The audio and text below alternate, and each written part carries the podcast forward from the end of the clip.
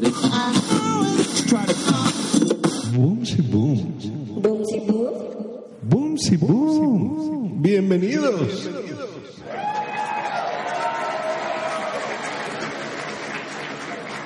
Y grabando nuevamente para ustedes esto que es el show de Boomsy Boom. Hablar de las personas con síndrome de Down no es fácil. Y no lo digo por el hecho de que a muchas personas les da pena decir que conocen a alguien con esta condición o porque les cueste trabajo decir tal cual síndrome de Down. Y en lugar de eso, se menciona gente diferente o con capacidades diferentes. Es difícil porque realmente hay muy poca gente a la que le interesa hablar de ellos. Hay a quienes no les gusta acercarse a alguien que tenga el síndrome de Down, sin importar la edad que tenga, porque dicen que son personas agresivas o que no es fácil comunicarse con ellos. Tal vez tengan razón, pero todo depende de cómo ha sido la convivencia social desde niños. Una persona va a ser agresiva con los demás si está acostumbrada a recibir rechazo, insultos, maltratos, burlas.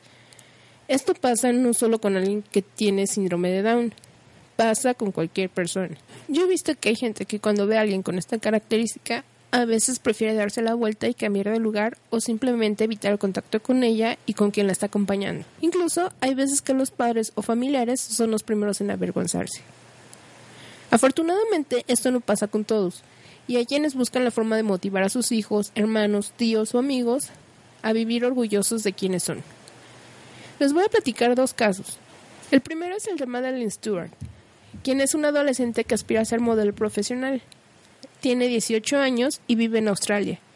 Además de convertirse en modelo profesional, su sueño también es el de poder cambiar la forma en que la gente piensa acerca del mundo del modelaje y de la gente con síndrome de Down. Madeline creció sufriendo por los comentarios que recibía no solo por tener este síndrome, sino también por tener sobrepeso.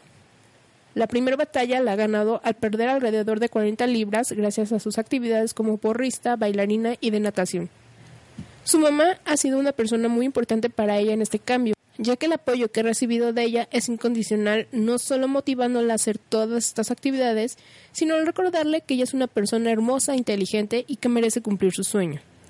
Madeline dice que si logra entrar al mundo del modelaje será un triunfo, y esto le demostrará a la gente que alguien con síndrome de Down también puede lucir bella y sexy.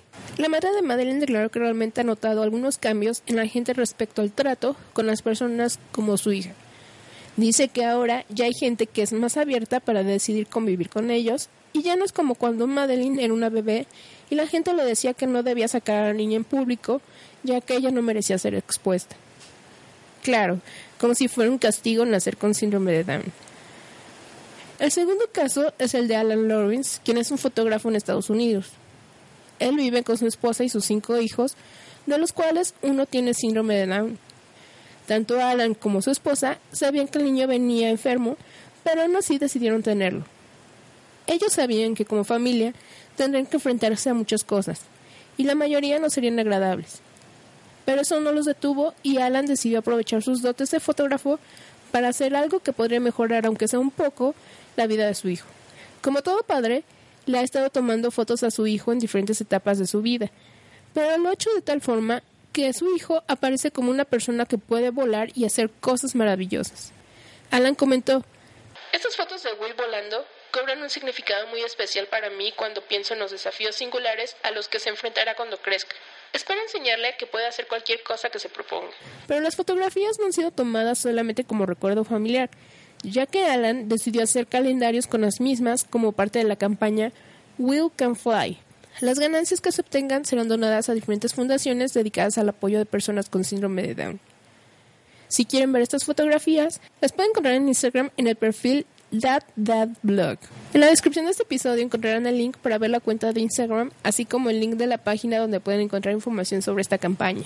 Creo que realmente necesitamos cambiar nuestra mentalidad y empezar por aceptar que esta condición especial con la que etiquetamos realmente es tener síndrome de Down. El decir esto puede sonar agresivo, pero es mejor a decir que son personas con capacidades diferentes o especiales.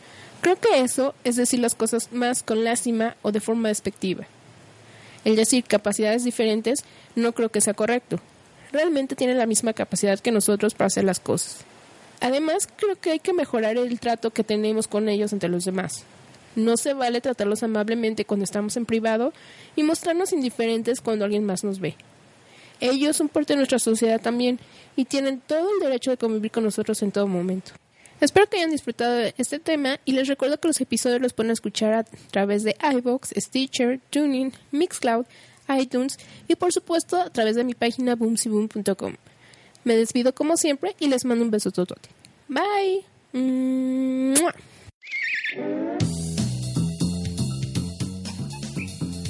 Este fue otro maravilloso episodio de Boomsy Boom. Recuerda que puedes ponerte en contacto con ella en Twitter en arroba Boomsy Boom o en su correo electrónico besos arroba boomsyboom.com.